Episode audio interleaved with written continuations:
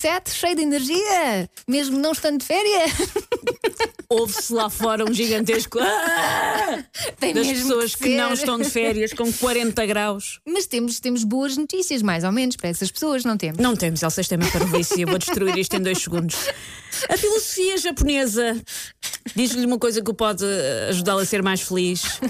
E é uma coisa que qualquer pessoa com filhos, em muitas circunstâncias provavelmente também, mas qualquer pessoa com filhos vai achar isto não é verdade. É verdade.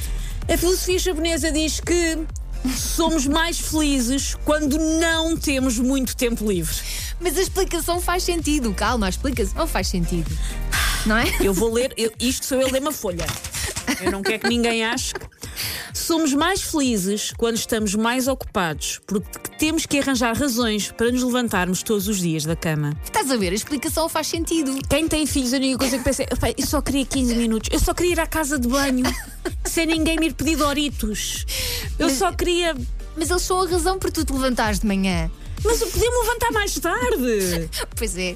Mas podia-me levantar às 10 dez de manhã. Eles isso não deixam. Pá, não percebo o que é que se passa com aqueles miúdos. Querem muito viver, viver. E depois, quando é para dormir a cesta, ah, não quer dormir, não é? Sim, e e à noite também não.